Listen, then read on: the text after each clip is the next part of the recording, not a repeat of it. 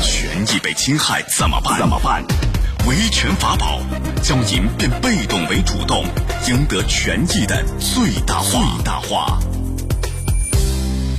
好，接下来我们进入到高爽说法的维权法宝，我是主持人高爽，继续在直播室问候您。这购房合同啊，约定层高是两点九五米啊，交房验收时发现这个层高只有两米九，差了五厘米高度，能退款吗？这个结局你可能想不到哈，五厘米退了多少？六百四十七万，真有这样的好事儿？来，今天我们来讲讲这样一起案件。邀请到的嘉宾是江苏瑞观律师事务所于文律师，于律师您好，主持人好，听众朋友们大家下午好，欢迎您做客节目，我们一起来听一听到底是怎么一回事。二零一八年三月，孙女士购买了某楼盘商品房，购房合同约定房屋层高为二点九五米。二零二零年一月交房验收时，孙女士发现房屋实际层高仅为二点九米。经申请政府信息公开，南通市住建局依法作出政府信息公开申请答复书，涉事房屋层高确为二点九米。孙女士据此提起诉讼，主张参照合同约定商品房面积差异处理方式。请求法院判令开发商返还层高误差对应比例的购房款七万零五百五十六点零五元。好，收音机前各位，您认为开发商应该退款吗？怎么退呢？啊，您可以登录到大蓝鲸客户端，找到 Live 互动专区，也可以在首页的主播号专区点开以后看见我高爽，点关注就可以发帖留言参与互动了。首先，于律师啊，哎，他这个房子呢，层高是比原来约定的少了五厘米。是吧？那这个符合就是相关的，比如说住宅设计规范或国家的强制性的一些规定吗？两点九米符合规定吗？它这个层高其实是符合我们讲的住宅设计规范的规定的啊，这个是符合的。对，这个是符合的，只是呢和它合同约定的层高不符啊，就低于合同约定层高，对，少了五厘米。对，那这个等于是开发商违约了，按这意思。对，那违约的话，像这样缩水，好像。是住着很不太舒服，但是能不能够得上？比如说根本性违约，我要求解除合同啊，赔偿损失怎样的，行不行啊？啊，这个呢是不可以的，因为刚才我们也讲了，其实开发商的这个层高呢，它是符合住宅设计规范，只是呢和合同约定的这个层高呢之间少了这个零点五厘米，但是这个呢并不构成开发商的根本违约。所以在这种情况之下，如果说孙女士主张就是全额退款或者退房，这个是不会被法院所支持的啊，够不上根本违约，所以不能解除合同退款。但是它其实也是违约。那你像这样的违约，一般是怎么解决？他这个也没有办法补救了，再加一个五厘米也加不上了，是不是？然后你怎么办呢？你怎么？只能是赔钱吗？怎么来看这个违约责任的承担？呃，确实是因为呢，他这个楼盘已经盖好了，并且已经交付，你说再补救是不可能了。所以说呢，只能是由开发商来承担。我讲的违约责任呢，就是赔偿损失。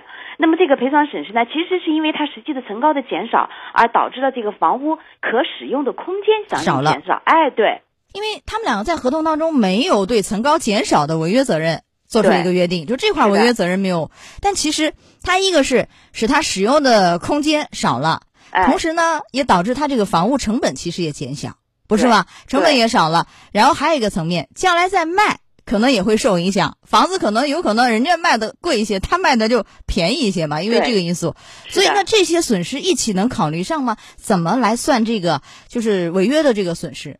其实他这个损失呢，法院最终是以，因为他们两人在合同里面是约定了，就比方说我的这个呃房子的面积小于什么样，或者是多于什么样，它有一个多退少补的问题，最后是参照了合同里面约定的交付的面积差异来确定了一个损失赔偿的一个金额。哦，合同里有约定，对，是的。这个面积差异，我想起了好多年前我们讲过的，就是什么呃，好像误差比在百分之三以内的。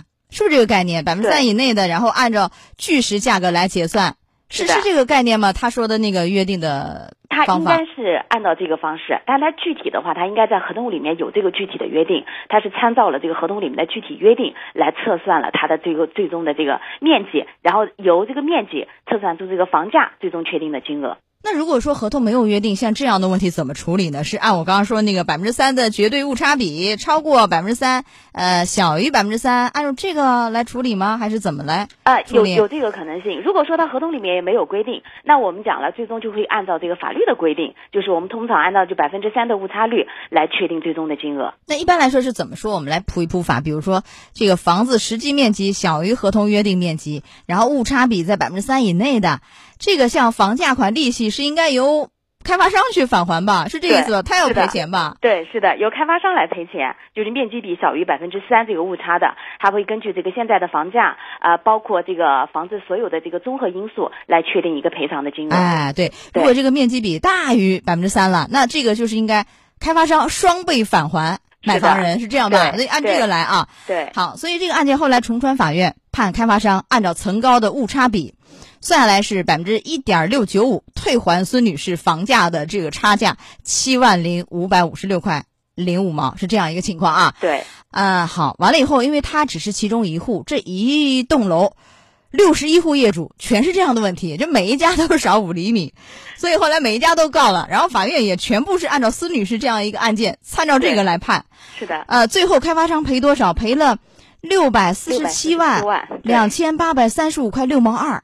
对，开发商不服，又上诉到啊南通中院，二审也是驳回上诉，维持原判啊。嗯，非常好的一个结局，大家觉得哎呦这太过瘾了，是不是赔那么多？因为你确实你违约嘛，那按法律规定来。那对开发商还有其他的行政处罚吗？像这样的案件啊，这个呢我们也了解了一下，因为这个案子呢主要是从民事赔偿方面，那么开发商呢应该承担违约责任，但是在行政处罚方面呢，因为它毕竟它是符合了住宅设计规范的，所以在行政处罚上面，开发商是不需要承担责任的。哦，没有其他的行政处罚，只是一个民事赔偿。对，好，所以这个案件也让很多买房人是非常的兴奋啊。那么就是说，遇到这样的房子缩水，我们在前期能不能有很好的方式约定进合同里？怎么样主张或维权时注意哪些？您提示一下。嗯，第一个在前期的。售房合同里面要进行一个明确的约定。第二个，如果发生这样的问题的话呢，及时和开发商进行去协商处理。那么作为法院来讲，就算是起诉到法院，法院也会按照公平、公正、诚实、信用的原则来依法作出判决的。好，来结束我们的维权法宝，再见。高爽说法节目收听时间：首播 FM 九十三点七，江苏新闻广播，十五点十分到十六点。